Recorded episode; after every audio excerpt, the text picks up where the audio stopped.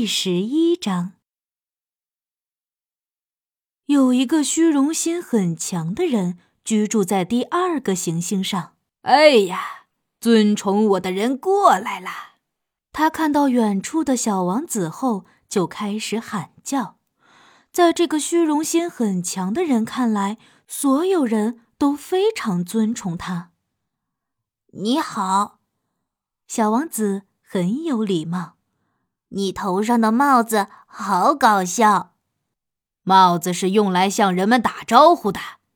这个人回答道：“人们向我打招呼的时候，我就举起帽子作为回应。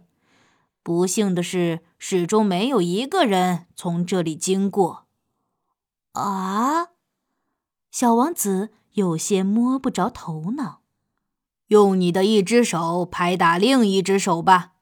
这个人想出了一个办法，接着小王子按照他说的做了。那个人随后举起帽子，对小王子做出了回应。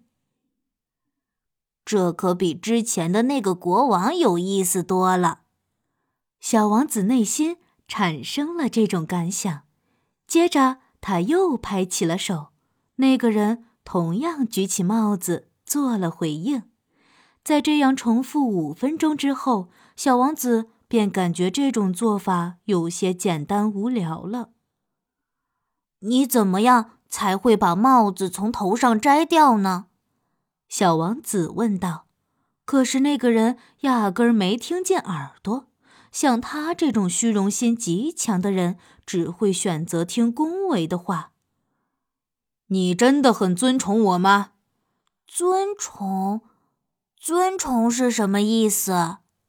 尊崇，尊崇的意思就是你发自肺腑的认为我是这个星球上最帅气、穿着最漂亮、智商最高、钱财最多的人。可是这个星球上只有你一个人啊！赶紧对我表示尊崇吧，这样你还能取悦我。我是对你比较尊崇。小王子一边说，一边做了一个耸肩的动作。但是你为什么对此类事情乐此不疲呢？说完，小王子就离开了。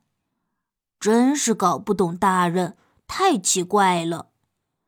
小王子一边走一边喃喃自语。